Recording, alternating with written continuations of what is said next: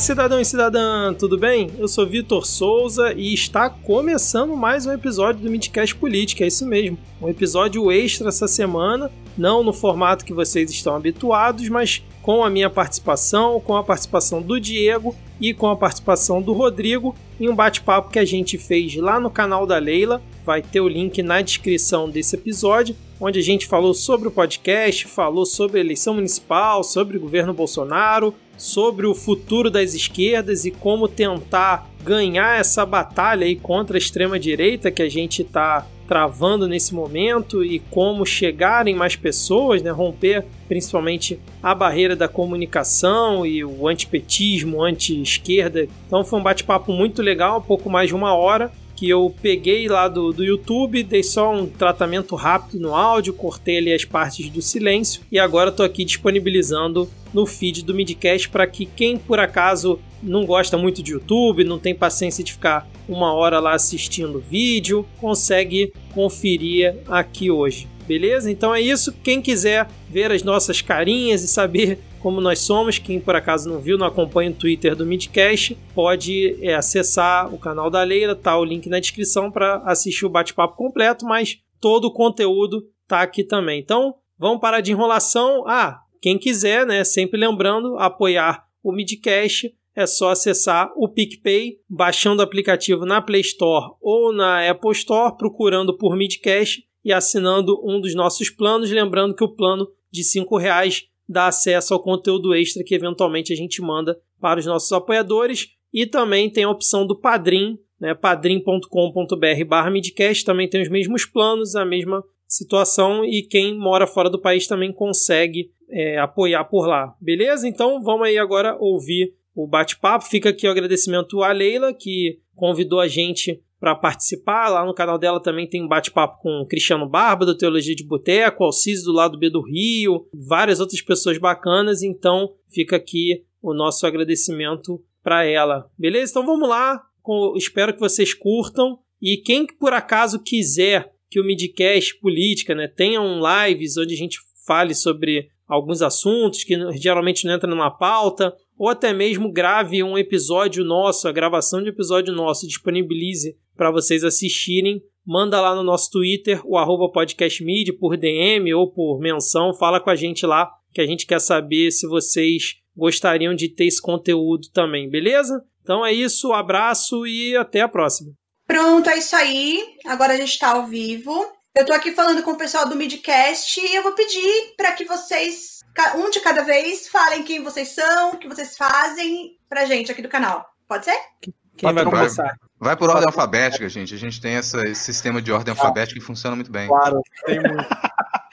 então, oi, gente, boa noite. Eu sou o Diego Esquinelo, eu sou aqui de Manaus, sou militante do Partido Comunista Brasileiro, sou técnico de laboratório na Universidade Federal do Amazonas, sou professor voluntário aqui também, também faço mestrado, eu vivo aqui, estou aqui, né? Não tenho casa só para receber boleto, e é isso aí. E somos Diz que a gente é podcaster lá no, no Midcast. Não, diz não, cara. Isso é a única coisa que a gente está conseguindo fazer direito, né? Então, vamos valorizar isso. gente, eu sou o Rodrigo, Rodrigo Hipólito. Eu sou do Midcast Política e também de um podcast sobre teoria, história e prática de arte, que eu não pode tocar, porque eu sou historiador da arte, também professor de história da arte. Então, tô, tô aí na mesma luta que uma parte dessa bancada, né? Eu sou o Vitor Souza, fico feliz aí pelo convite da Leila, tá conseguindo reunir a gente aqui pela primeira vez em vídeo, primeira vez que a gente está se vendo. Fico triste que não estou vendo o Diego na rede, isso me deixa um pouco chateado, mas valeu pelo convite e toda semana a gente está lá no Midcast, né? Toda sexta-feira lá no Midcast Política. Então, pessoal, é... eu queria saber como é que vocês fazem as pautas, como é que vocês resolvem como vão ser as pautas do programa de vocês, como é que vocês escolhem os assuntos que vão ser falados. É, cara, dizer que já elogiaram a nossa pauta, já disseram algumas vezes que a nossa pauta era profissional e a gente não entende muito por que as pessoas falam isso, assim. Mas, é, é, sem muita brincadeira, acho que a pauta do Midcast, ela, com o tempo, com esse, esses anos aí de falando de política, ela se construiu para ser um, um, conjunto de notícias mesmo. Então a gente até brinca que é a maior lista semanal de notícias sobre a política nacional. É mais ou menos por aí que a gente segue. E é assim, porque o que vai chegando pra gente no Twitter, no, nas redes sociais, o que a gente vai lendo, a gente vai jogando no nosso grupo. E aí vai ficando todo mundo mal junto, deprimido junto, lendo notícias. Aí a gente coloca tudo no documento e vai seguindo, né? A gente escolhe o que tem um pouco mais de relevância, segundo a nossa opinião de comentarista de portal, e é isso. É, e aí a gente tem uma pauta padrão, né, que toda semana a gente utiliza já com, com uma estrutura montada, tenta manter três, quatro tópicos por bloco, que a gente nunca consegue, e basicamente é isso mesmo. E quando eu coloco muita coisa, o Rodrigo vai lá e corta. É, não, até comentar que essa pauta que a gente começou a construir, hoje o Midcast Política ele tem uma estrutura que ela é reconhecível, quem normalmente escuta o programa já sabe mais, mais ou menos quais são os blocos, se transformou um pouco nesse, nesse ano de 2020, foi inevitável, né? Mas na prática, a gente, quando a gente começou a gravar, o Vitor convidou a gente, a gente pensou, o Diego e eu pensamos que íamos ficar dois programas, que ia ser de 15 em 15 dias. Achei que ia ser é, só Aí, com um pouco, ele laçou a gente e falou: agora vocês aqui são trabalhadores sem contrato, nem CLT, e vocês vão ter que ficar todos os dias da semana. Total. Totalmente, totalmente. Mas aí o Diego e eu, a gente foi lá e inseriu também algumas, algumas sugestões, né? Alguns nomes que o Vitor falou, nossa, nunca ia pensar em algo tão idiota assim, e decidiu manter. Então hoje a gente tem alguns blocos no programa, a gente começa com uma parte mais leve, né, falando sobre a parte de polêmicas, piadas e tretas. Mais ou menos. Mais ou menos. À medida que o tempo foi passando, isso começou a perder um pouco a graça, mas a gente ainda consegue rir, pelo menos das, das coisas que. das notícias um pouquinho mais leves, assim. Depois a gente passa por alguns momentos, a gente tenta inserir alguma uma dinâmica de momentos dentro do programa antes da gente partir para a parte de discussão um pouco mais aprofundada, que é o bloco final da parte que todo mundo acha chato no programa, que é onde a gente costuma parar um pouco de rir e começar a chorar, tentar. No final a gente tenta terminar com um pouquinho mais de leveza, né? A gente dá algumas dicas culturais, a gente sempre ali recebe o carinho também dos nossos ouvintes, o pessoal sempre pede um salve, a gente tem um momento final que é em homenagem a um outro podcast que vale muito a pena ouvir, que é o Vira Casacas. Então a gente tem o nosso momento Vira Casacas, que é onde a gente recebe e manda salve para quem nos escuta. E gente, deixa eu fazer uma pergunta de uma parte que assim é uma delícia, eu adoro. Quem é o compositor das paródias? 90% das vezes o Rodrigo. Olha, Pô, artes, né, adoro, adoro. A gente chega lá para falar, olha, tá uma merda, mas é sempre ele que faz. Adorei o Normose cantando, puseram o Normose para cantar. Ah, isso aí sim, cara, isso aí vale, vale elogio. Ah, Nós Normose, construindo... Normose é demais, né? Estamos tentando construir um especial de fim de ano aí com vozes que fazem, façam jus das letras do Rodrigo para cantar Exatamente. tem que deixar essa observação aqui, né? É, às vezes eu discordo um pouquinho do Rodrigo, né? A gente às vezes troca. Às Mas, vezes. cara, é. Mas as letras do Rodrigo geralmente são sensacionais, cara. Então, realmente, a gente tentar uma versão aí com pessoas que saibam cantar, né, para dar assim um garbo e elegância para essas letras. Acho que, que, é alguma coisa que a gente precisa fazer um dia, com certeza. Gente, maravilhoso, maravilhoso. Falar que eu nunca tinha escrito uma paródia antes do Midcast, cara. Nunca tinha me Sério, foi a primeira vez? Olha, foi a primeira talento vez. que você descobriu com o Midcast. Isso, isso foi mais uma das coisas que ela se construiu aí durante esse, esse último, esses dois anos, né, que a gente já tá aí fazendo o Midcast Política semanalmente, que a gente começou no primeiro só cantando o hino nacional. Por causa do Ricardo começou... Vélez. É, é tipo, por causa do Vélez, a gente começou cantando o hino nacional. E daí pra frente a gente fala, todo episódio a gente vai ter que iniciar com uma música. Só que os temas que eles aparecem semanalmente quase que impediam. A gente vai cantar a música de tal pessoa, é quase como se a gente ofendesse o compositor. Então é melhor a gente mudar um pouquinho aqui, mudar um pouquinho ali. A gente começou a fazer paródia de duas, três estrofes. Com pouco a gente já estava fazendo paródia de música Nossa, inteira. Né? inteira. E assim, uma mais maravilhosa do que a outra. Eu curto pra caramba as paródias de vocês. E deixa eu perguntar uma outra coisa. A gente tá vivendo um momento no Brasil que até é uma coisa que vocês falam em um dos episódios é, sobre. É, vocês falam que, como se a gente estivesse vivendo em 1984 de George Orwell, e falando sobre os nomes dos, dos ministérios, do período triste que a gente vive. É, hoje, inclusive, hoje ontem a gente viu a atualização, as definições de lavagem de dinheiro foram atualizadas, dinheiro sujo, né? As atualizações de dinheiro sujo foram atualizadas. E Ai, assim, meu meu, É que vocês- como é que vocês estão vendo essa nossa realidade distópica, bananeira que a gente está vivendo aqui? Cara, é um, é um exercício complicado que, que a gente passa. Quando eu falei que a gente vai entrando em depressão, é meio verdade, né? Ao longo do, do sábado e do domingo, a a gente grava sempre na terça. Então, ao longo do sábado e domingo, a gente vai ficando já meio triste, porque tem que preparar a pauta na, na segunda na terça e digerir aquele monte de, de, de graça para poder tentar fazer sair alguma coisa mais agradável, mais- que seja que dê para digerir, né? Que seja engraçado minimamente, sei lá, alguma coisa assim. Então, é, acaba sendo um, é um, exercício muito interessante, eu acho, de estar acompanhando tão, assim, numa imersão tão profunda a política.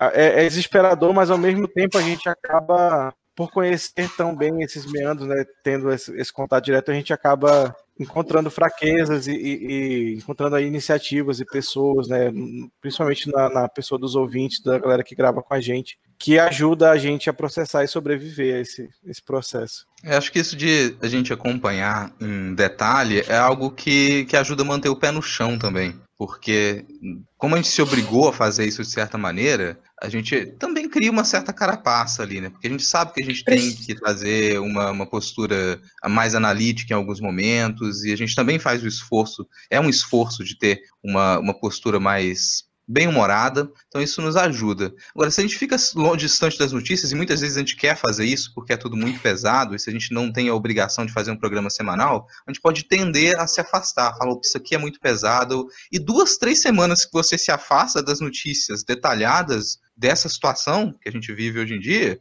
você pode começar a criar uma aparência para a realidade e não querer lidar com ela. Agora, quando você analisa a notícia ponto a ponto com o nome, você fala, não, isso aqui é real. Essas pessoas são reais, isso aqui está acontecendo. Eu não estou vivendo uma fantasia. Por mais que a gente faça, as, a gente use metáforas, a gente faça ana- as, as analogias com produções da ficção, como você comentou, 1984, mas se a gente está ali com esses nomes, com os rostos, a gente puxa o histórico desses políticos, dessas personalidades, a gente discute o que, que elas fazem no dia a dia em Brasília, a gente tem essa noção. Pera, isso aqui é real, e se é real, tem como consertar também. Se é real, tem como a gente lidar. Se é real, tem como a gente falar sobre isso, e tem- no fim das contas é o que a gente tenta fazer, né? Levar isso para as pessoas, olha, a gente pode lidar com isso com bom humor, mas sem esquecer que é sério, sem esquecer que isso agora faz parte do nosso dia a dia e não adianta muito a gente só querer fugir. É, eu passei por isso recentemente, né? Porque eu fiquei dois programas sem gravar e aconteceu mais ou menos isso que o Rodrigo falou, né? Quando você fica meio que distante do que está rolando ali no dia a dia, sem acompanhar muito, porque eu, sinceramente, não acompanhei quase nada né, das notícias. Você realmente começa meio que querer se distanciar um pouco, porque é, é muito complicado mesmo. Mas isso que o Rodrigo falou é importante porque a gente precisa realmente, acho que, dar a nossa contribuição, né? Então, o- a ideia do Midcast é essa. A gente tem vários relatos de ouvintes que dizem que, tipo, ah, a semana fica mais tranquila e fica mais palatável porque vocês é, ajudam a gente com um programa ali bem humorado, né? Tem a parte da paródia e tal. Então, acho que isso também motiva a gente a continuar mesmo nessa avalanche de. Pode falar palavrão aqui? Pode falar Pode, tranquilo. essa avalanche de merda que a gente está vivendo aqui. E acho que também a estrutura do, do programa colabora com isso, né? Que a gente tenta começar com um bloco mais leve, né? Tem- e, e a paródia ajuda bastante, né? Para meio que captar ali o, o ouvinte. E depois é, o último bloco geralmente é o mais longo, é para tentar debater de uma forma mais séria, né? Os temas. Lembrando que aqui são três comentaristas de portal e geralmente a gente chama quem realmente tem, tem gabarito para ajudar a gente a analisar as coisas. né? Mas deixa eu perguntar uma coisa para vocês. A gente tem historiadores aqui, e assim, diante de tudo que a gente está vendo, de tudo que vocês principalmente têm que é, conviver mais na, com a crueza ali da notícia mesmo para poder fazer o podcast, disso tudo que a gente está vivendo, para onde vocês acham que a gente está caminhando? Vocês acham que. Porque eu já, eu já passei pelo processo de pensar, não, a gente vai de fato, principalmente se o Bolsonaro se reelege, a gente vai para uma ditadura, mesmo que a gente já está vivendo um governo militar, óbvio, mas ai- ainda sem a, a questão da, da- tortura propriamente dita, tem as torturas vindas das polícias contra as pessoas mais pobres, contra periferias e tal. Eu já passei por esse momento de falar, não, realmente ele vai chegar uma hora que ele vai dar o golpe, o exército tá com ele, nós vamos voltar para 64. Já passei por momentos em que eu pensei, não, eu acho que pode ser que como o movimento às vezes é pendular, quando chegar por causa da crise econômica, a gente vai chegar lá em 22, de repente esse cara não se reelege, porque a crise econômica que ainda vai vir é muito grande, uma coisa que acho que a gente ainda nem viu, assim, o que ainda vai vir, né, de tão grande que vai ser. O que, que vocês acham, vocês que estão acompanhando aí isso todo dia, conversando com pessoas, como vocês estão falando, né, que acompanham mais de perto o cenário em Brasília, como é que vocês acham que isso, para onde vocês acham que isso vai? O exercício de futurologia aqui. Não, eu vou falar como, um pouco como historiador também, porque claro, muita gente pode até se desesperar, e principalmente depois da, da, logo depois da eleição em 2018, muita gente talvez tenha se desesperado porque imaginou, nossa, isso é um cenário inédito, a nossa democracia acabou.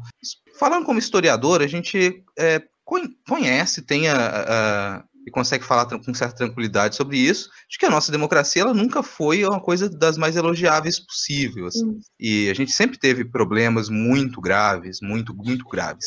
A gente já criticava isso, criticava isso em outros governos também. Então, quando a gente observa isso acontecer, a gente tem uma noção de que existe uma certa repetição, tem uma noção de que há permanências ali com as quais a gente não quis lidar, e muita gente apontou, a gente tem que lidar com isso, Sim. como o fato da gente não ter tido uma justiça de transição logo depois da nossa ditadura militar, a gente não conseguiu fazer isso, então os militares eles sempre continuaram ali, de certa maneira, tutelando a nossa democracia, ela sempre foi muito frágil nesse sentido, e a cada, a cada eleição a gente corria esse risco. E esses candidatos que hoje eles estão no poder e que eles nos assustam, eles já estavam ali, eles já tinham um mandato. Esse pessoal ele sempre esteve ali. Então agora eles nos assustam porque eles chegaram a um, um, patamar de poder muito mais elevado. Mas a gente continua a ter que lidar com eles como a gente já lidava anteriormente. E sabendo disso, ao mesmo tempo, dá uma tranquilidade, mas também dá uma noção de que a coisa ela sempre pode piorar. E a gente tem que se preparar para lidar com uma coisa quando ela pode piorar. Né? Eu acho que é uma perspectiva que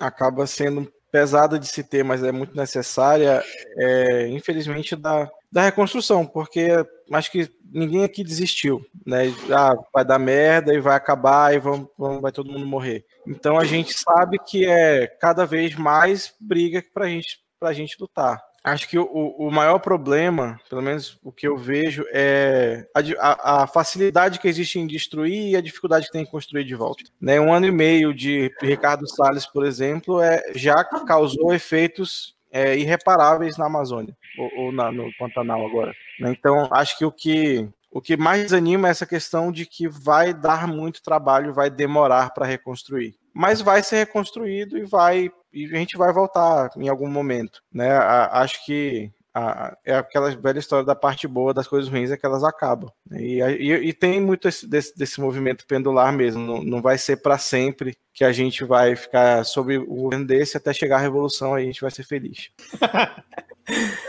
Cara, essa pergunta me, me recordou em 2018, né? Quando no midcast antes do Rodrigo e do Diego, a gente fez a cobertura das eleições, né? Cobrindo os debates e tudo mais, com dois amigos meus, a Júlia e o Edgar. E, cara, depois da eleição do, do Bolsonaro foi aquele desânimo, né? Aquela perspectiva de, de caos, né? Vai ser o caos. E o governo começou né, com aquela enxurrada de, de maluquices que até hoje a gente tem. E a gente começou a acompanhar junto e ficava, cara, onde é que isso vai parar? Porque a cada hora é uma maluquice diferente, uma coisa doida e, tipo, a, a, isso vai escalar até. Assim, realmente não tinha noção, né? E agora, depois desse quase dois anos, a gente percebe que a tendência é que esse governo seja mais do mesmo na relação entre os poderes, né? Que a gente está acostumado a ver aqui no Brasil. A gente vê esse acordo aí que o Bolsonaro está fazendo com o STF, com a Câmara, vê o caso aí do, do cara que foi pego aí com,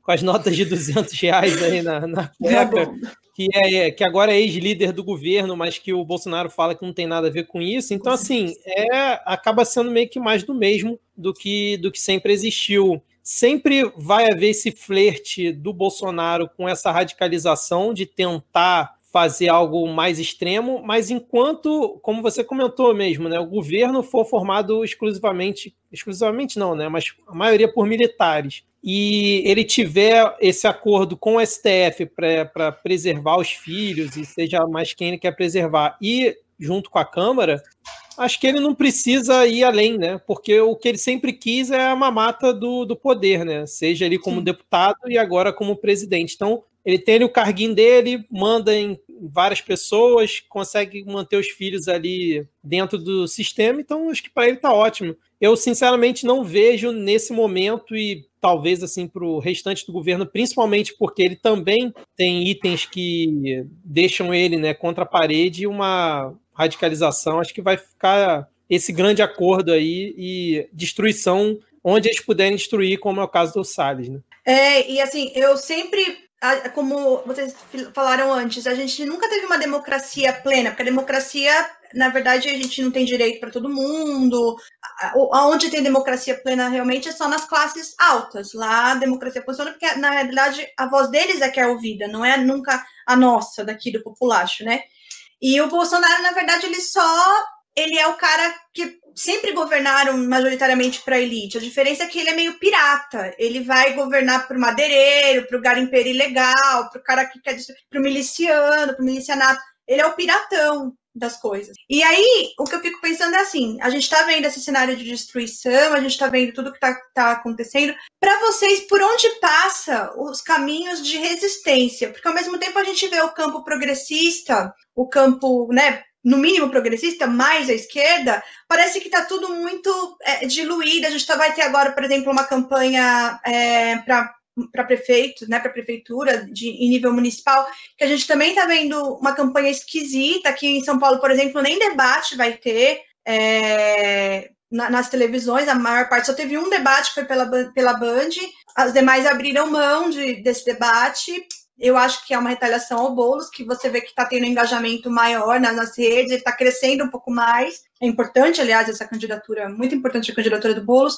E a gente vê que as esquerdas e o campo progressista parece que está meio, meio, sei lá, assim, meio desconexo, desunido. O que, que vocês acham? Por onde que vocês acham que passa essa resistência que a gente tem que fazer, né, a esse, a esse governo, a esse desgoverno que está aí? Tá no mudo, Diego. Tá no mudo. Foi mal. Achei que tinha tirado. Eu acho que antes de falar exatamente por onde passa a, a resistência, eu, eu sempre gosto de falar que a gente tem um desafio redobrado com essa relação da, da, comunicação, porque a gente precisa ganhar o mesmo terreno que eles ganharam, só que a gente não pode mentir. A gente, a gente não pode usar a desinformação como tática da mesma forma que eles usam, e, e acaba que não, não, as coisas não ficam tão chamativas, tão atraentes se você não passa aquele verniz de, de sensacionalismo. Né? Então, eu acho que a, a principal tarefa que a gente tem à mão agora é essa. E uma outra coisa, eu acho que passa pela. É, é até, não sei como, você, como vocês vão encarar isso, mas acho que passa por esperar passar uma galera dessa que está principalmente na direção de partido de esquerda, na galera que está em direção de central sindical, de movimento, de movimento social. É a mesma galera que derrubou. Você quer dizer que é para esperar o pessoal morrer, é isso? Você tá de, de, desejando a morte? Cara, o pessoal aposentar, pelo amor de Deus. Tem que renovar, é, tem que renovar. Porque, assim, beleza, é a mesma galera que derrubou, que ajudou a derrubar a ditadura. Massa, foi um trabalho muito bem feito, tirando a parte da, da, da, da justiça depois. Mas é, a gente teve aqui, por exemplo, na, na, na, candidatura aqui, que tem PT e PSOL na, na, na, chapa, você tem o pessoal vindo com uma galera muito jovem, com uma estratégia de, de marketing de, de massa, de mídia digital, e o pessoal do PT falando em panfletar na rua, no meio da pandemia, de certa forma. Né? Então, eu acho que a resistência passa pela juventude e por esperar essa juventude ganhar espaço. Pelo menos eu vejo muito assim. Eu tenho muita esperança na, na molecada aí. Não, até se você não tivesse esperança, você não era do, do PCB, né? Porque tem que ter, tá, tá no partidão, tem que ter muita esperança. Muito não, eu, eu, eu, cometi dois erros gravíssimos, cara. Eu sou comunista, ainda sou católico, cara. Eu, eu, a, minha, a minha militância política ela se baseia muito na fé. Eu, eu, sou, é. eu sou impedido pela fé de perder a utopia. E aí eu acabo aplicando isso na, na, na, utopia da revolução. Porque antes, quando eu era só militante na igreja, eu acreditava na volta de Jesus. Agora eu sei que Jesus só vai voltar se a gente for buscar na base da porrada Olha, mas tem uma galera falando desse lance de volta de Jesus, a gente vai entrar nesse assunto depois, mas tem uma galera aí que realmente acha que, inclusive, apoiar o Bolsonaro adianta esse processo aí, viu? Pô, não, não faz comigo não. Pô, se, for pra, se forem pra, pra me fuder, coloca dinheiro na cueca, por favor. então, assim, tem, é, tem uma, uma coisa com relação a a gente ter resistência e insistência, e principalmente no campo da, da esquerda, vale para quem está chegando também agora. Que é, muitas vezes a gente tem uma impressão de que a gente vai conseguir fazer um certo tipo de revolução e se idealizou um certo tipo de revolução em que a gente vai chegar a um estado ideal das coisas elas serem muito boas e de todo mundo é, cavalgar unicórnios voadores, sabe? E quando a gente fala de, de transformar um sistema, de a gente ter um sistema socialmente mais justo e que isso vai acontecer num, num longo prazo, é um processo muito longo, significa que nós estamos em uma constante revolução. A gente trabalha no dia a dia em uma revolução. Então a revolução não é um ponto onde a gente vai chegar, é algo que deve estar no, no, no presente contínuo, é um acontecendo. A gente tem que trabalhar constantemente para lidar com esses problemas e com esses erros e não imaginar que a gente vai chegar um momento em que a gente vai poder parar de trabalhar com isso e parar de lutar. A ideia de que a gente vai chegar um momento e falar, a luta acabou, agora a gente conseguiu chegar onde a gente queria, é um erro. Não é um erro só estratégico, não é um erro que pode nos levar para cenários extremamente sombrios. Então, a gente tem que ter em mente que a gente não trabalha simplesmente para tirar o Bolsonaro do poder. A gente não trabalha simplesmente para ter um partido de esquerda no poder, e vide como isso pode dar muito errado, como foi o caso dos governos do PT. Então, isso pode dar muito errado. Teve uma falha, falhas gigantescas ali, a gente fala de vidas destruídas. Isso aconteceu. Então, a gente não passa pano para isso. Se a gente aprendeu com isso de alguma maneira, é a gente vai insistir resistir e insistir num governo de direita, de extrema direita, e a gente vai ter que resistir e insistir num governo de esquerda também. Isso vai acontecer. Sabe? O sistema é muito mais complexo para a gente achar que ele se reduz a uma luta entre o campo progressista agora e os bolsonaristas no poder. Não se trata disso. Se a gente pega isso em larga escala, a gente percebe que o bolsonarismo é um ponto nessa corrente com o qual a gente tem que lidar agora, e mesmo que a gente tire o Bolsonaro, a gente tem problemas extremamente mais profundos e estruturais que são mais difíceis de lidar e que eles fazem parte, inclusive, do modo como as esquerdas se construíram. A maneira como a gente se comunica, que o Diego está colocando agora, é um desses problemas, sabe? A gente colhe muita coisa que a gente plantou em erro de comunicação, alguns lados aprenderam com isso, outros nem tanto, e eu acredito sim, e aí vai esse pouco de fé também, né? Eu acredito sim que aos poucos a gente percebe como lidar com algumas situações, até mesmo os figurões da esquerda. Olha o exemplo agora que está acontecendo em São Paulo, depois de muita discussão e todo mundo falar por que, que o PT vai lançar uma candidatura à prefeitura de São Paulo, que obviamente não vai ter, é, não vai ter engajamento, e depois de muito discutir, hoje teve eh, uma é, reunião de diretoria no PT e já se discutiu, peraí, se o Tato não engatar não. até mais ou menos no final do mês, que tal se a gente desistir da candidatura e apoiar o Boulos? O Boulos. É um absurdo. E todo mundo estava falando isso desde o início. Olha, não manda o tato, já apoia o Boulos de uma vez, mas não quiseram, não, não viram e foram lançaram de Martato, que todo mundo sabia que ia dar errado, todo mundo sabia. Tem até a Paula Costa aqui que ela tá falando sobre a fala do Diego, ela falou que dependendo do sindicato, só esperando o pessoal morrer mesmo, e ela fala com propriedade. é, Aliás, eu estou chocado aqui que realmente tem pessoas aqui, pelo nome eu reconheço que os ouvintes estão vindo assistir a gente, a Mariana Xavier, a Paula Costa, o Hugo Caldas e a Ju Marins, que sempre estão interagindo com a gente. Um abraço aí para eles. Agora, o que o. E olha que o Twitter está boicotando é, a gente, né? Não deixamos não, a gente. Eu até divulgar. consegui é, twittar agora, mas acho que ainda não voltou direito, porque algumas pessoas ainda estão falando que não estão conseguindo acessar. É, tá ruim mesmo. É. Mas assim, eu, eu, concordo demais com o que o Rodrigo e o Diego falaram, acho que não tem muito mais o, o que acrescentar, principalmente em relação à parte é, da campanha, cara. Você vê algumas uh, ações, né, principalmente aí é, relacionadas ao PT, que tipo, parece que parou no, sei lá, nos anos 2010, 2006, sei lá, enfim. Então, realmente, se não pensar como reconstruir, vai, vai ser difícil. Mas o, o Rodrigo falou, até lutar e continuar resistindo. Agora, uma forma que eu acho que poderia ajudar a construir alguma coisa diferente é just, são justamente os podcasts, né, cara? Que Sim. a gente vê várias iniciativas agora é, surgindo, muita gente já grande e conseguindo um alcance bacana. Eu acho que se ocorrer essa união, né, e principalmente ter essa relação com, com partidos que seja, né? Porque afinal, se a gente quiser manter a democracia do jeito que está, a gente vai precisar deles. É, acho que seria uma boa, uma boa estratégia. O Boulos também está dando um bom exemplo em São Paulo de como ah. utilizar uma estratégia diferente que pode dialogar de outra forma com o eleitor, né? Então tem que se pensar situações e, obviamente, como o Diego falou, né, sem utilizar os mesmos artifícios aí de MBL, toda essa essa galera malucada aí, né? Vem pra rua, essa, essas porcaria todas aí. É, com certeza. O, Bo, o Boulos está fazendo um trabalho incrível de comunicação aqui. Inclusive, foi no podcast do Flow, conversou com os meninos que, assim, são... Sim, sim né? Ele conseguiu um diálogo com os meninos. Eu que achei que no começo eu falei, nossa, os meninos vão, vão, vão falar muito grossamente com eles, vão ser daquele jeito que eles costumam ser, mas o, o Boulos conseguiu estabelecer uma, um diálogo ali com eles, até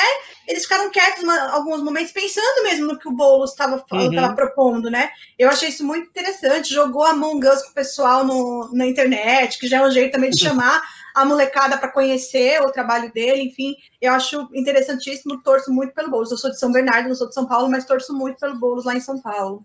É, uma outra coisa que eu também gostaria de falar com vocês a esse respeito, quando a gente fala de podcast, quando a gente fala do que pode ser feito para tentar uma resistência, aí eu pergunto a vocês, é, em relação aos religiosos, que a gente vê que é um núcleo duro da base do, do Bolsonaro. O Bolsonaro vai passar, mas eu acho que o bolsonarismo é, é maior do que ele, que é um, é um pensamento proto-fascista, é um pensamento retro, retrógrado demais, é maior do que o próprio Bolsonaro. O Bolsonaro, a gente sabe, vai passar, apesar de ele ter aí como forma fazer uma dinastia, aquele 501, 02, 03, 04. e aí o que acontece? Gente, ele tem esse potencial de fazer uma dinastia aí, mas a gente sabe que ele vai passar. Mas eu não vejo a esquerda e o campo progressista como um todo falando com os religiosos, que eu acho que é uma massa extremamente importante de ser ganha nesse momento, para que conheça, porque o que a gente tem hoje, inclusive, saiu no jornal, acho que foi umas duas semanas atrás, o pessoal da Universal falando dos motivos pelos quais um cristão não pode ser de esquerda. E aí eu posso falar com propriedade, porque eu, eu vim do quintal protestante, me converti lá na década de 1994, sou, já estou fora da igreja há mais de 10 anos, é, quase 12 anos, e mas é um pessoal que tem, tem muita gente que pensa desse jeito mesmo, que tem esse pensamento fascista, que é, tem muita gente assim que não, não muda, mas tem muita gente que está sendo de fato enganado pelo que está ouvindo, que já ouve há tanto tempo que, olha, esquerda é ruim, esquerda é do capeta, comunista come criancinha, olha o comunismo chegando, olha, é perigoso, não pode.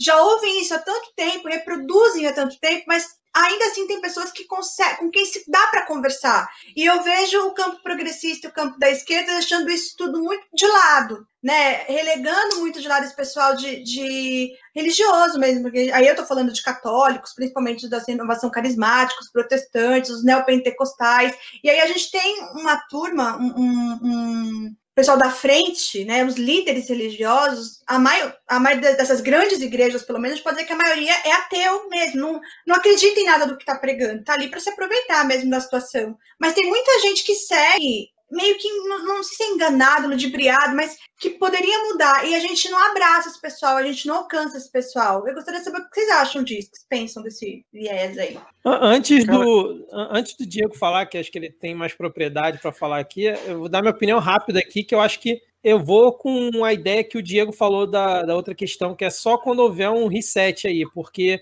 enquanto os líderes tiverem tanta influência né, com, com, com seu rebanho, vamos dizer assim, e a esquerda não conseguir dialogar de forma correta com eles, não vai ter a menor chance. Porque vamos lembrar que não tem muito tempo que o Malafaia apoiava Dilma. Então, assim, isso vai muito contra a corrente, de acordo com a corrente, com essa galera que, vamos dizer assim, não tá, não é bolsonarista raiz, né? Porque como você falou, bolsonarismo ele, ele, ele existe, né? Ele tá nas pessoas. Então, tirando essa galera radical mesmo, que isso aí não vai mudar, independente do que o pastor ou o padre falar, eles vão continuar achando aquilo, mas o que vai acontecer se eles ficarem quietinhos ali no canto. Eu acho que enquanto as, as lideranças não mudarem é, e as esquerdas realmente pensarem em uma forma de chegar nessas pessoas que muitos acham que é, é do mal, não vai ter, não, tem a menor chance, sinceramente. Não vejo. Eu, eu acho de verdade que esse essa é a, a grande batalha que a gente está tá travando, no, não só no Brasil, mas acho principalmente no, no sul global, nesse momento, porque a, a, pentecostalização ela cresce cada dia mais com mais violência ela, aí, e, e ela ocupa o lugar do Estado né, onde Sim. o Estado não, não chega, não existe, não funciona. Aí a Universal, na, na, nas favelas do Rio de Janeiro, isso é um exemplo muito clássico, né, que a Universal funciona como lugar que dá formação de emprego, que vai, que faz você criar uma rede de contatos. E, e acho que é realmente esse, esse é, é, é a grande questão da, do nosso tempo agora, é, é, o combate a esse pentecostalismo. Mas, e, e, obviamente, como todo grande problema, não tem uma solução fácil. Mas acho que o diálogo, como chegar lá, pelo menos na minha visão, passa pela pauta de classe, porque todo mundo que está nessa igreja neopentecostal é pobre, fudido, trabalhador, lascado. Sim. Né? Então, acho que a gente. Aí, sem proselitismo de, de falar contra pautas de identidade de forma alguma. Né? Todas as pautas têm, têm o seu momento e o seu valor. Mas acho que é saber afinar o discurso para o público que você está falando. Né? E você saber que você chega dentro de uma igreja evangélica que é extremamente conservadora e você não vai conquistar aquele público falando sobre nenhuma pauta identitária, você vai conquistar aquele público falando que você vai dar emprego. E realmente criando oportunidade de emprego quando você chega lá. Né? E, e, e aí isso é muito mais possível no micro, porque no, no macro a narrativa da grande mídia ainda pega né, todo o, o, amor que existia ao PT e ao Lula e transforma em ressentimento a partir do momento que.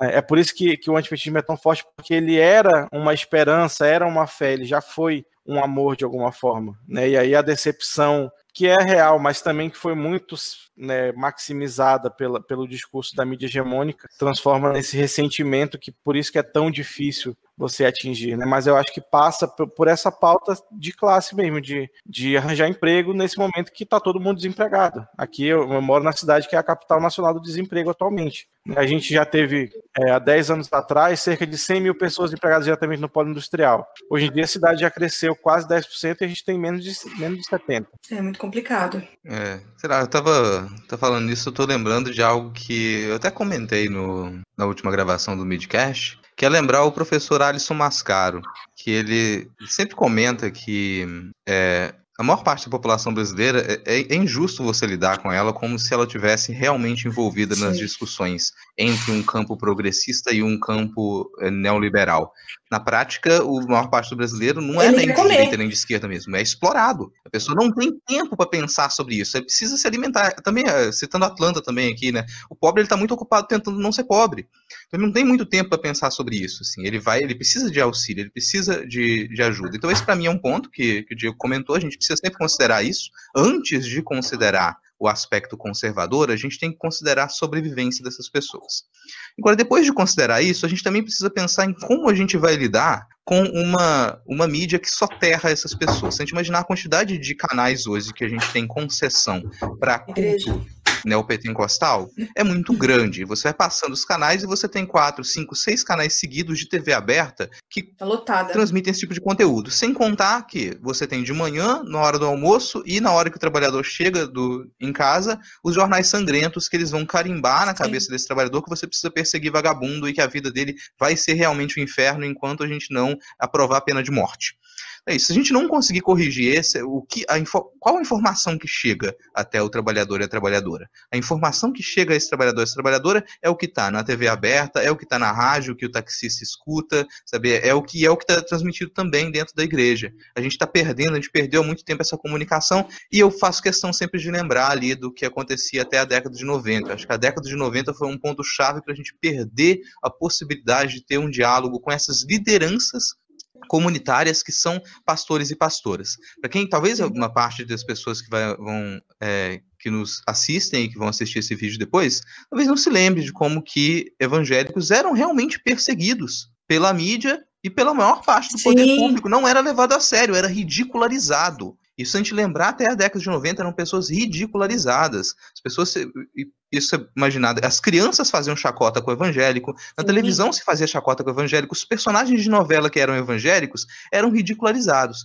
Então uma população inteira que ela vai ter ela é ridicularizada por um lado, mas recebe apoio na comunidade daquelas lideranças. E lideranças que tentaram sim, isso é importante falar, tentaram dialogar com com lideranças de esquerda. Tentaram fazer esse contato. Esse contato não houve. Não houve por inúmeras razões, mas ele não aconteceu. E a gente perdeu aquele bonde. A gente não consegue simplesmente voltar no tempo e fazer aquilo acontecer de outra maneira. Sim. Mas a gente consegue identificar onde é que estão os nossos problemas agora. Os nossos problemas são: a gente precisa de liderança comunitária, a gente precisa conseguir ouvir essas pessoas, a gente precisa que essas pessoas elas não, não apenas sobrevivam, mas que elas tenham um tempo para poder compreender a informação que chega até elas. E eu vou usar o exemplo pessoal da, da maior parte da, do, das minhas alunas e alunos que são periféricos e que cursam faculdade particular, porque foi onde, onde o que foi vendido para eles, inclusive, né?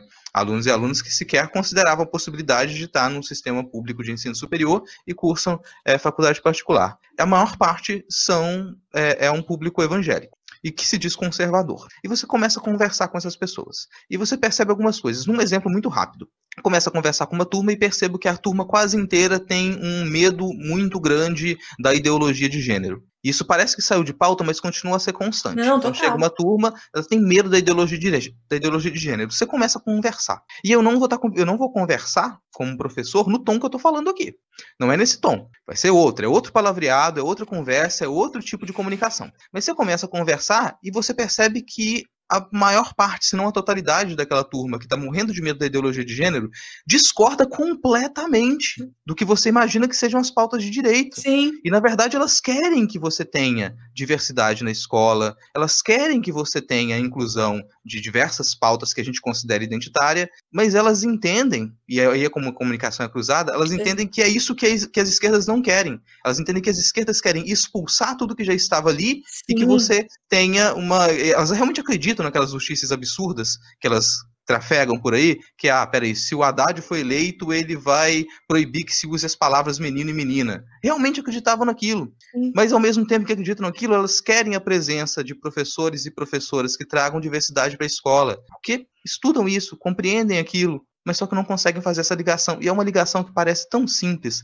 mas quando a pessoa está soterrada de desinformação, ela não tem como fazer, ela está cansada. Ela precisa pensar na comida, nos filhos, na casa, Sim, na família, nas relações né? dela, na saúde, na sobrevivência, e ela não tem como resolver esse, esse curto-circuito de desinformação onde ela foi jogada. É, é, muito complicado mesmo, porque a gente vê, inclusive, entre, entre lideranças, a, a, mudança, às vezes, de discurso. Né? Se você pega, por exemplo, o Malafaia, que vocês colocaram como exemplo, ele lá no início de 1990, que foi quando eu me converti, e a gente assistia muito programa dele, ele falava, assim, super mal da teologia da prosperidade, era um discurso completamente diferente. Aí, quando é ali pro final da década de 90, começo da década dos anos 2000, ele vai mudar o discurso dele totalmente, vai dar um giro de 180 graus, vai passar para a onda da, da, teologia da prosperidade, aí ele vai começar com todo o discurso meritocrático, claro, influenciado lá pelos Estados Unidos e tal, e a comunicação, e a gente chega aqui sempre na comunicação, né? E o, o Rodrigo Hipólito, ele fala muito acho que umas duas ou três vezes já ele citou a questão dos programas sanguinolentos, né? A gente falando aí de mídia, a gente falando de, dos programas sanguinolentos, esses policialescos da Atena, entre outros aí.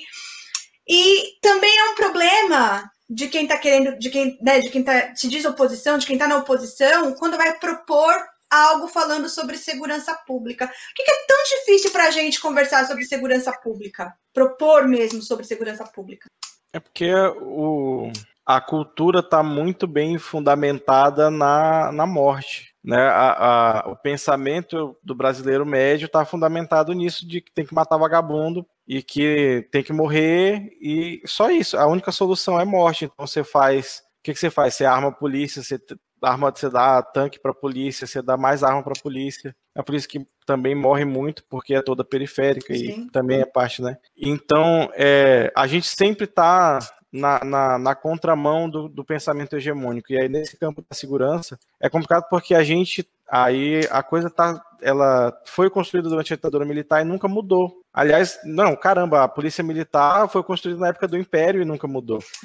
Né? A polícia brasão, militar, né? é. Tem o brasão ainda, né, do, do, do, da família imperial, sei lá, em algum lugar. Então é muito, é, é muito complicado você propor algo que é completamente novo, que é tipo, são pessoas, né? É, é passa o, o, o, capital tem o desejo, a necessidade de desumanizar para poder matar de uma maneira Sim. mais, né? E aí, e aí quando você, porque necessariamente para você fazer é, tentar falar de segurança pública numa chave mais progressista, você vai falar de direitos humanos, que é, é o básico, é literalmente o básico. Mas as pessoas não, elas é, soa estranho, né? Chega no ouvido da pessoa e ela não acha que tem a ver com segurança pública. Aí acho que é, é essa, essa nadar contra a corrente é muito difícil. Cara, acho que, Vitor, você vive no Rio de Janeiro, cara. Você, por favor, me venha falar de segurança pública agora. Cara, eu acho que o, sério, eu acho que o Diego resumiu muito bem essa, essa situação toda que a gente está vivendo, porque e, e, vai muito de encontro com o que a gente falou na gravação dessa semana, que é a parte da comunicação, né? Enquanto é, a comunicação né, não, não der um giro de 180 como o Malafaia fez, né? E mudar completamente, a gente não, não tem como vencer essa batalha de conversar segurança pública como deveria ser conversado. Enquanto a gente tiver todos esses programas, enquanto a mídia bombardear, pô, você assiste o RJTV, que é o jornal local aqui do Rio. É uma desgraça, cara, é uma desgraça. É, agora na pandemia, né, no auge da pandemia, só falava de pandemia, mas numa situação normal, é morte, é, assalto, assim, vai criando também um pânico nas pessoas que vão assistindo aquilo tudo.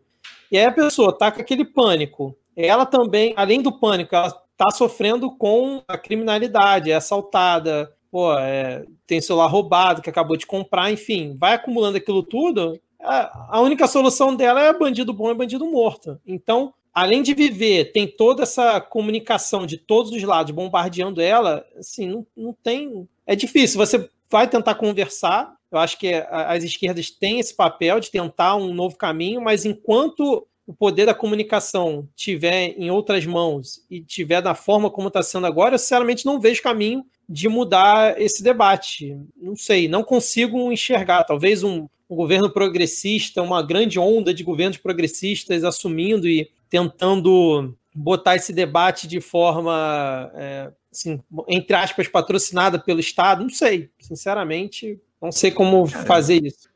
Esse, e é, acabar é, a guerra às drogas, né? Enquanto... é, é, esse é o ponto. Essas são guerras que a gente está perdendo desde sempre, porque elas são guerras que elas são impossíveis de serem vencidas. Elas não possuem um lado razoável, um lado bom. E eu tenho que dizer que a gente não consegue resolver a segurança pública, a gente não consegue acabar com uma escalada de violência, porque a violência ela faz parte da estrutura necessária para se manter o capitalismo. Sabe? Isso aqui não é, não é papo só de, de, de é marxista, comunista. Não, a gente vive em uma estrutura que ela que se baseia em ter e em comprar. No desejo de ter e no desejo de comprar em, da escala mais simples à escala mais ampla. O desejo de acumular capital, esse é o sonho da pessoa, ela é criada para sonhar isso, sonhar em ser rico. E quem é rico, sonhar em ser mais rico e não perder a sua riqueza. Sim. Dentro dessa estrutura, é inevitável que a gente tenha esse tipo de conflito. Então, para resolver a violência pública minimamente, a gente precisaria pensar, a gente tem que fazer um discurso que ele é muito mais longo e mais complexo, e a maioria das pessoas, novamente, não vai ter nem condição de acompanhar isso. Vou dar um exemplo que é quando eu consigo, quando eu tenho condição de conversar com alguém que passou por uma situação como um assalto, por exemplo, é, isso não vai ser no momento em que a pessoa foi assaltada, mas é fazer a pergunta, que é, o que, que você prefere? Você prefere se você pudesse escolher, você prefere que a pessoa que roubou o seu celular, ela seja presa ou você prefere que você nunca tenha tido o seu celular roubado?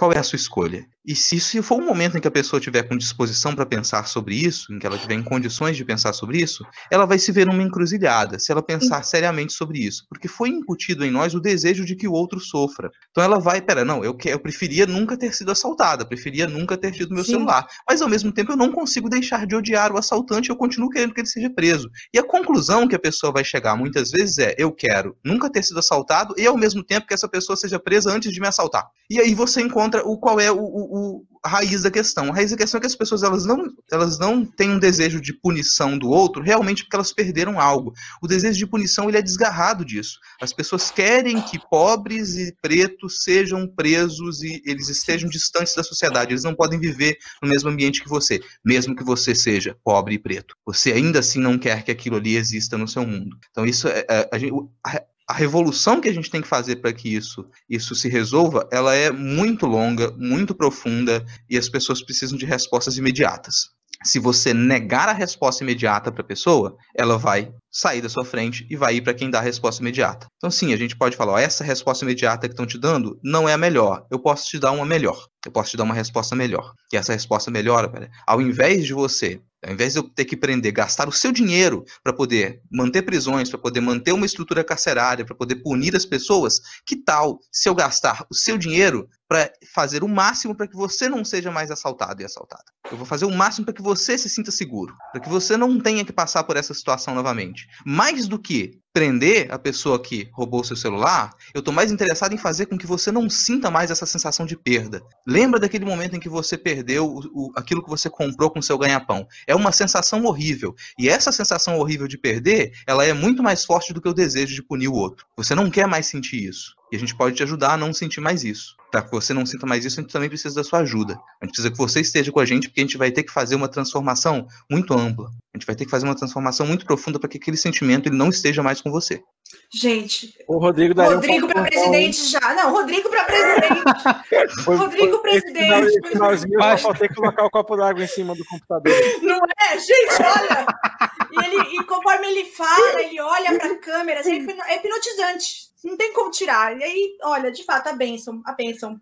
Rodrigo 2022. Vamos, vamos lançar, essa, essa ideia, essa semente. Não, li, livrai-me, livrai-me, gente. Prefiro continuar na base ali. Sabe? Mas, não, gente, não, não quero cara que apresenta o programa jornalístico sangrento vai eleito, por que, que o podcast não pode ser? Pois é, Exato. então. Primeiro, imagina, primeiro podcast já, Isso aí já vira mote, já vira mote da campanha. Podcast. Cara, eu lembrei, eu lembrei de um caso, nada a ver mais que é engraçado, teve aqui um tempo atrás, que tem um evento de anime aqui na cidade, né, de, de cultura pop, essas coisas assim, que chama é, Anime Jungle Party. E aí era muito grande, vinha banda nacional pra cá, não sei o quê. E aí, uma, uma, vez, o cara que criou esse evento saiu candidato a vereador. Né? E aí, a, a plataforma dele, de, da, da vereança, era toda voltada para apoiar a cultura otaku aqui na cidade. Meu, tem uma. A, o Eduardo Ribeiro tá falando: Meu Deus, quero casar com o Rodrigo. Olha aí, Rodrigo. Olha, o Rodrigo a Paola já mandou aqui, ó, hashtag Rodrigo 2022, cara. A gente já tá se encaminhando, infelizmente, para o final. Eu tenho mais duas perguntas para fazer para vocês, mas eu tô, gente, eu tô amando o papo, porque a gente ficava conversando aqui até amanhã.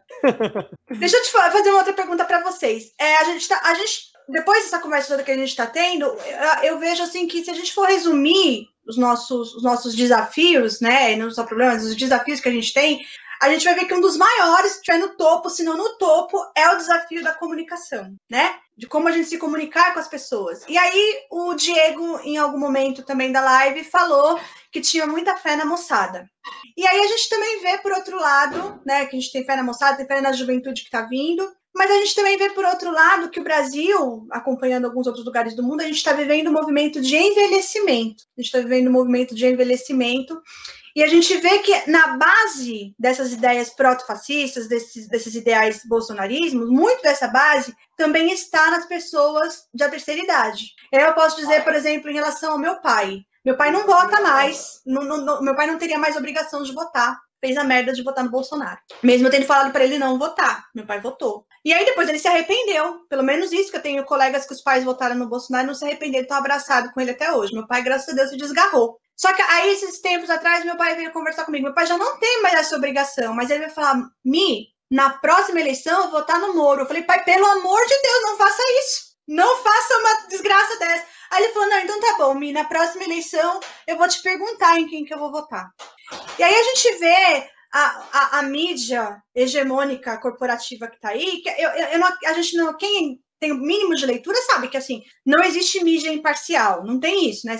tudo tem um lado, todo mundo tem um lado, mas a gente vê que, infelizmente, na TV aberta, que é a maior parte que o pessoal da terceira idade assiste, a, a gente tem um ideal aí de, de, de política policialesca, de um Estado policialesco, punitivista, etc. E a gente vê também essa grande mídia, a mídia corporativa, também entrando no podcast, que era uma mídia alternativa antes, Agora a gente vê também esses grandes veículos entrando para o podcast, que eu acho uma puta de uma sacanagem. Que eu acho que podcast, ele é resistência, ele é mídia alternativa. Não tinha que ninguém de Globo, de outras mídias aí entrar pro podcast, não. Não tá que eu não assino nenhum. Não sigo nenhum. Tenho raiva disso. Como falar com esse pessoal da terceira idade? É óbvio que a gente tem uma distinção aí em alguns lugares. Em Moema, você vai ter a idade média a morrer de 80 e 84, 82 anos, se não me engano, e no Itaim Paulista, você vai ter 54, 56 anos de média ao morrer. Mas como chegar nesse pessoal? Como, por exemplo, o podcast chegar nessa turma, o YouTube chegar nessa turma, que é uma turma que vive muito conectada. Minha mãe é uma rata de internet, ela sabe mais coisa do que eu. Ela vive lá em Minas Gerais, mas ela vive me falando: Mi, tá acontecendo tal coisa em São Bernardo, vi no Facebook. Porque ela vê, ela é rata. Como a gente chega nesse pessoal? Antes da, das respostas, só dizer pro Hugo e pro Edgar que a gente não se responsabiliza pelas notas, viu? Depois vocês estudam aí para recuperar o conteúdo da aula. O, o, Edgar, inclusive, é o que eu falei no início, né? Sobre a cobertura nas eleições de 2018. Era ele que estava junto comigo, ah. ele e a Júlia. Ai, gente, valeu. Ajuda a divulgar o canal aí. Mas eu, eu acho engraçado isso porque uh, essa, os boomers, né, galera que mais aí de 50 para cima, vive falando mal da gente jovem, porque vive no celular, mas, cara, não São sai rápidos. do celular. Não, não sai. sai, sei lá, minha mãe, ela fica tá, tá, tá, tá, tá, tá, no zap zapzinho dela lá o dia quase todo. E eu, eu não, não sei como chegar, né? Porque é, é uma galera que tem muita resistência a qualquer opinião contrária. Então, se você não chega concordando, você já perdeu o, o, o diálogo na saída. Então, eu, eu, acho que passa, deve passar um pouco por um trabalho de formiguinha do, dos familiares, assim, de tentar, né, de se conscientizar para poder ter ali argumentos e de repente até apelar para chantagem emocional mesmo em algum momento. Sim. se, se depender assim, do convencimento de grandes argumentos não vai acontecer, porque não existiu o convencimento de grandes argumentos para chegarem onde estão apoiando o Bolsonaro. Existia um sentimento de saudosismo de uma época que nunca houve, né? um sentimento de, de, de que a vida piorou e é culpa do, de tudo isso que está aí. Né? Então é muito difícil você combater um sentimento, é quase impossível combater um sentimento. Então é, é, é, tem que pegar. Por isso que eu falo que eu confio muito na molecada, porque a molecada chega, consegue chegar através do sentimento também, nos seus pais, nos seus avós, de alguma forma. A vida tá te esperando aí, cara. Não, tô, tô Não, falando, tô pensando aqui que a gente Muita, muitas separações a gente faz e a gente entende que existe diversidade ali. Então, quando a gente fala de juventude, por exemplo, a gente compreende que a juventude é muito diversa. Quando a gente fala das esquerdas, a gente compreende que as esquerdas são diversas. Quando a gente fala. A gente está sempre falando de, dessa diversidade. Agora, quando a gente fala de pessoas idosas, a gente tem uma tendência a fechar esse grupo e falar: olha, são todos iguais, isso aqui é velho e como é que a gente fala com velho. Mas também não funciona assim, sabe? A gente tem, eh, se a mesma diversidade que a gente tem na nossa faixa etária, a gente tem na, nas pessoas com mais de 70 anos também. E eu fico lembrando de um, de um caso, por exemplo, de uma. Eu fiz graduação em artes plásticas. E artes plásticas é um curso interessante nesse sentido, porque entra pessoas de todas as idades. Às vezes tem uma turma que tem mais um padrão, às vezes não. Tem pessoas ali de 18, 17, 19 anos, até pessoas de quase 90 anos que entram para fazer artes plásticas. E eu me lembro de uma, uma senhora que. Eu até atendi ela no, no, no primeiro semestre dela, eu, eu trabalhava num museu e eu atendi a turma dela no museu. E eu me lembro que ela ficou muito emocionada de estar tendo contato com arte, e ela, ela hoje ela deve estar com quase 90 anos. E ela, é, no primeiro dia de aula dela, quando ela entrou no prédio de arte, estava acontecendo uma performance com pessoas nuas. Tinha uma pessoa nua. E a juventude ali, assim, nossa, tá, estou aqui vivendo um momento muito disruptivo. E a senhorinha nem estava olhando, as pessoas olhando assim, ela falou, gente, eu tenho 80 e poucos anos isso tem uma coisa que eu já cansei de ver gente pelada. Assim, vocês não viveram a década de 60. Se vocês tivessem vivido a década de 60, a década de 70. Assim, gosto desse exemplo porque a gente realmente esquece que essas pessoas, por mais que elas discordem da gente, que elas, elas assumam e façam parte de um discurso burro e de um ambiente burro, elas não são pessoas inexperientes, elas são pessoas que elas já viveram bastante, elas já viram muito, já presenciaram, já experienciaram muito mais coisas do que a gente. E quando a gente vai falar com uma pessoa de mais de 70 anos, como se a gente estivesse falando com uma criança, sempre tem isso, né? Ah, idoso volta a ser criança. Não, a pessoa não perde os 70 e 80 anos de experiência dela. Se você começar a conversar desconsiderando isso, você já perdeu. Então, você comece imaginando que você vai conversar com uma pessoa que ela sim, ela já viveu muito mais que você, ela pode ter opiniões que elas estão muito erradas em muitos casos, mas ela já viveu mais que você. Se você imaginar que você vai simplesmente chegar para uma pessoa de 70, 80 anos já para ensiná-la como se deve viver, você está errado. Você não vai conseguir um bom resultado dali. Isso é uma postura nítida. Quando você coloca nessas palavras, aí você percebe como que é nitidamente errado. Então, para mim, para começar a conversar com uma pessoa de 70, 80, 90 anos, que ela já, já ia, já, já era uma pessoa conservadora e caiu nesse forço, nesse buraco sem fundo, que é o ultraconservadorismo, o começo de conversa é saber que é não esquecer que essa pessoa tem 80 anos de vida tem 80 anos de experiência e você e ela já viu tanta coisa que você não consegue imaginar. Parta desse princípio, escute o que essa pessoa tem a dizer, tente encontrar alguns ganchos onde você consegue se inserir no diálogo. Acho que é esse o momento em que a gente realmente precisa aprender a ouvir o que que passa pela, pela mente dessas pessoas e por que que existe tanta frustração, por que que essas pessoas se sentiram abraçadas naquele conservadorismo, não só hoje, mas também na década de 60, na década de 70, e talvez a gente consiga iniciar um diálogo, mas ele inevitavelmente vai ser muito mais complexo do que a gente dialogar com pessoas que elas são da nossa geração, da nossa faixa etária. Perfeito, perfeito. Eu só acho que, só complementando rapidinho, esse trabalho de formiguinha que o Diego comentou, acho que é o que pode fazer mudar, mas aí tem que saber se todo mundo está disposto com tempo e não cansado né, da vida para poder fazer isso. Como o Rodrigo falou, a gente é uma grande massa de explorados, mas acho que um, um talvez uma porta de entrada como o Rodrigo falou, primeiro não tratar né, como criança, mas tentar achar é, elementos que se conectem com aquela pessoa. Sei lá, futebol, alguma coisa assim. Para você começar a construir ali um diálogo e tentar utilizar esses outros assuntos, esses outros elementos, como uma conexão para a parte política, né? para apresentar os temas que realmente importam. Então, às vezes, uma série, uma série é, é uma boa porta de entrada o, o, meu tio, por exemplo, ele votou no Bolsonaro. Ele não é esse reaça bolsominion maluco, mas votou no Bolsonaro, uhum. né? Mas troca ideia sobre tudo. E apresentando algumas séries para ele, ele mudou alguns pensamentos em relação até pautas que o Bolsonaro defende. Então, essas pequenas coisas, se você tiver realmente com, com, tempo e disposição, talvez seja uma boa porta de entrada para você fazer um gancho. Pô, então, sabe aquele assunto da determinada série, do ter, determinado vídeo lá do YouTube, de algum canal é, progressista que você indicou e ele não precisa saber disso, a pessoa não precisa saber disso, né? Nessa parte aí você pode tratá-la como criança, Rodrigo. Mas aí, aí talvez seja um caminho talvez seja uma possibilidade para tentar melhorar esse terreno que a gente está hoje em dia, né? E aí, agora terminando, a, a última pergunta que eu queria fazer para vocês é o seguinte: como a gente está falando de comunicação, de produção de conteúdo também, da importância disso tudo, e vocês são parte da mídia, de uma mídia alternativa, uma mídia é, de resistência, eu acredito assim, e a gente está vendo que os podcasts, de modo geral, estão crescendo, estão numa crescente. Eu queria saber o que, que vocês esperam para o Midcast daqui para os próximos tempos, se nós vamos ter novidade no Midcast, o que, que, que, que vocês planejam aí para o futuro desse podcast totalmente excelente que a gente tem lá na Podosfera? A minha perspectiva. É o ano do podcast no Brasil. É, sempre é o ano do podcast, né?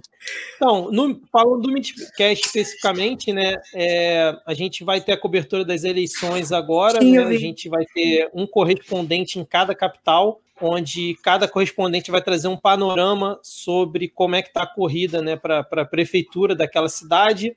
Assim, vão ser boletins ali em torno de 20 minutos, mais ou menos, e a gente vai depois divulgar um cronograma. Cada dia vai sair o boletim de determinadas cidades, a gente vão, vão, vão ser 10 dias seguidos cobrindo todas as capitais, essa é a nossa intenção, e as capitais que tiverem segundo turno, a gente também vai ter essas mesmas pessoas cobrindo. Então, a, a curto prazo é isso. A, a, médio e longo prazo, sim, acho que a ideia é continuar fazendo o Midcast crescer, alcançando mais pessoas, é, não só os convertidos, né, que, que, a gente costuma sempre falar dentro da, da esquerda, mas até bolsonaristas, né, um abraço aí para o nosso ouvinte Bruno Rodrigo, que diz que é ex-bolsonarista, foi convertido por causa do Midcast, hoje em dia Puxa. escuta o Pistolando, escuta o Vira Casacas, escuta o Larvas Maravilha. Incendiadas. Então, acho que a ideia é essa, né, e em relação à mídia em si, eu espero muito que o Spotify não engula ela, né?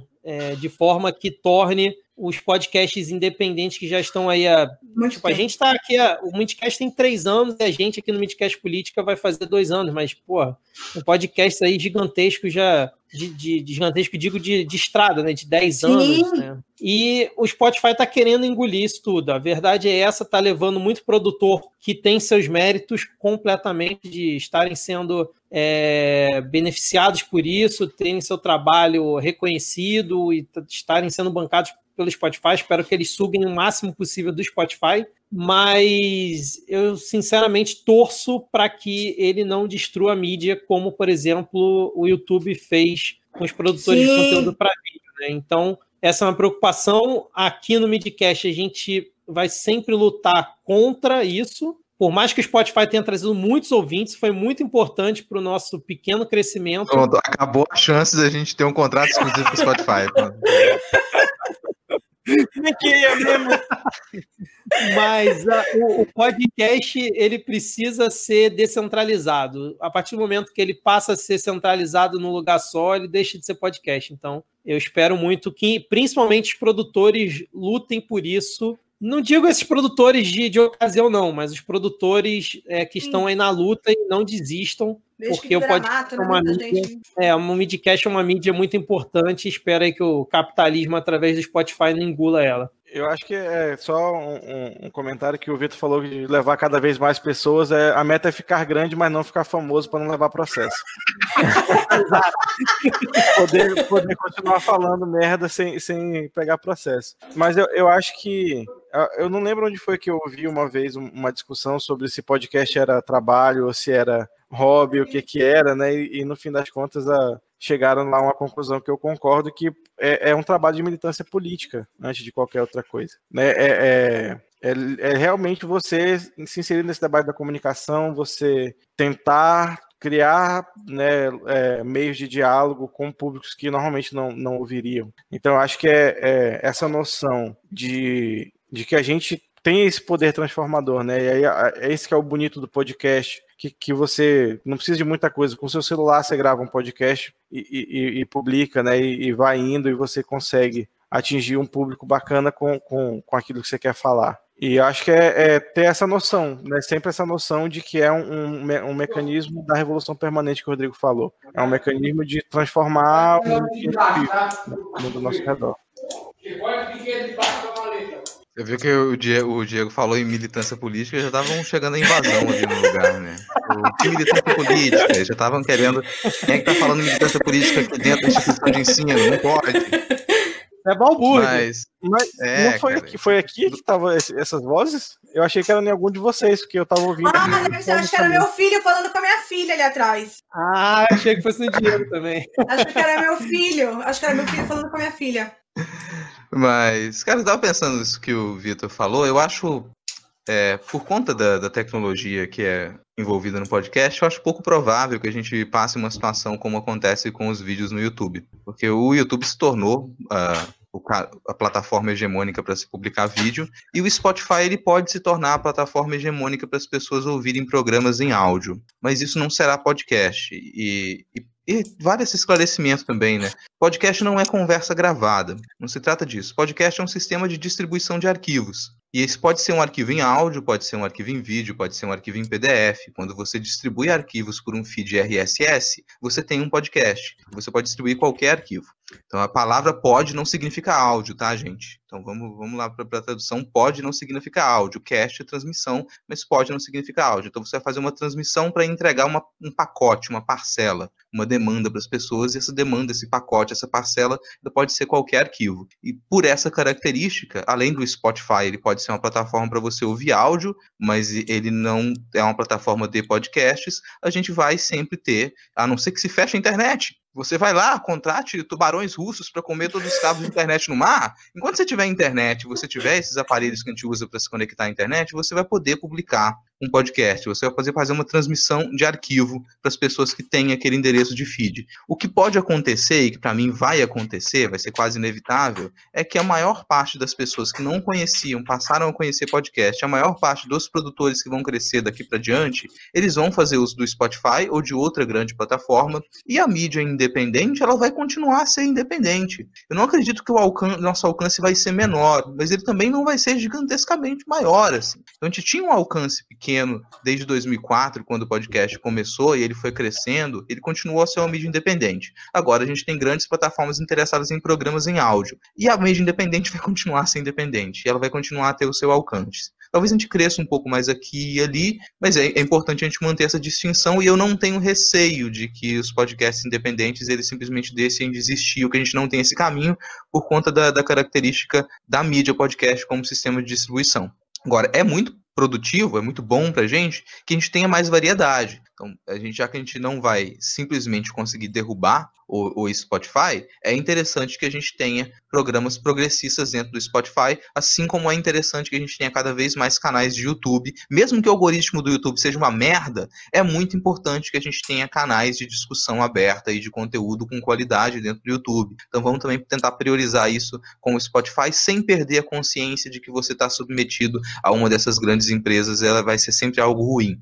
Meninos. É tudo culpa do Vitor que não quer começar um canal do TikTok pro, pro Gente, olha, é autorizado, eu parei no, no, TikTok, não entendo nada. Só vejo de vez em quando os meus filhos me trazendo alguma coisa. TikTok eu não, não entendo nada. O, o bom do TikTok é que não precisa entender, você só vai passando, aí quando você vê, você passou seis horas no vídeo de um minuto. É isso.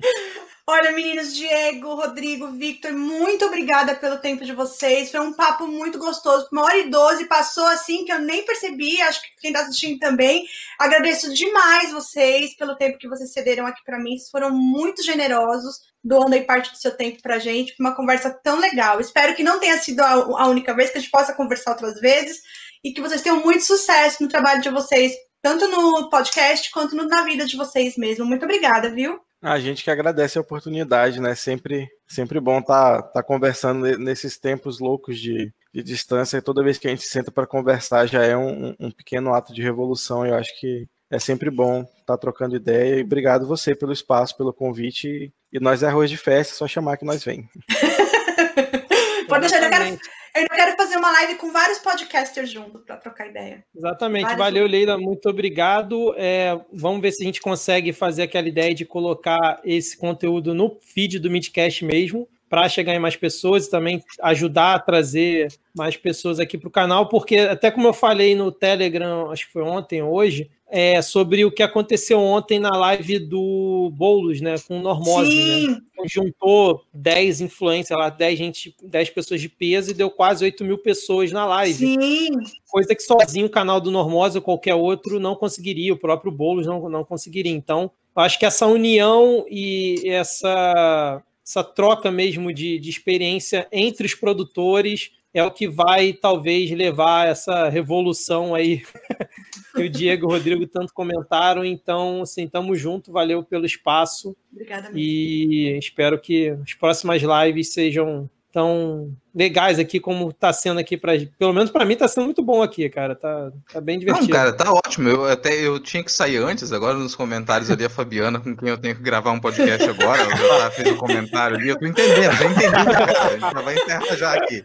Mas foi tão bom que eu fiquei até o final, cara. E ó, quem, quem escuta o Midcast e apareceu aqui pra live, assina o canal, dá o apoio, assiste os outros debates também. Tem muita gente que participou Sim. aqui com a Leila, com um papo muito bacana. E quem não conhece o podcast. Mídia ainda, siga arroba podcast Mídia no Twitter, assina a gente, a gente tá aí em todos os agregadores de podcast. Eu também tô lá no Não Pode Tocar, para quem quer ouvir um pouco sobre teoria da arte e situações afins e assuntos afins. Segue a gente lá também. A gente tem um Twitter que é o arroba não pode tocar, que é comandado por um cachorro, e a gente tem um cachorro no nosso podcast, que é o Tio. É o único podcast com cachorro do, do mundo atualmente. Então, gente, por favor, chega lá mais. A gente vai gostar de receber vocês. Obrigada mesmo, meninos. Obrigada para vocês que estão assistindo. Boa noite e até mais. A gente se vê. Valeu. Valeu. tchau. tchau. tchau.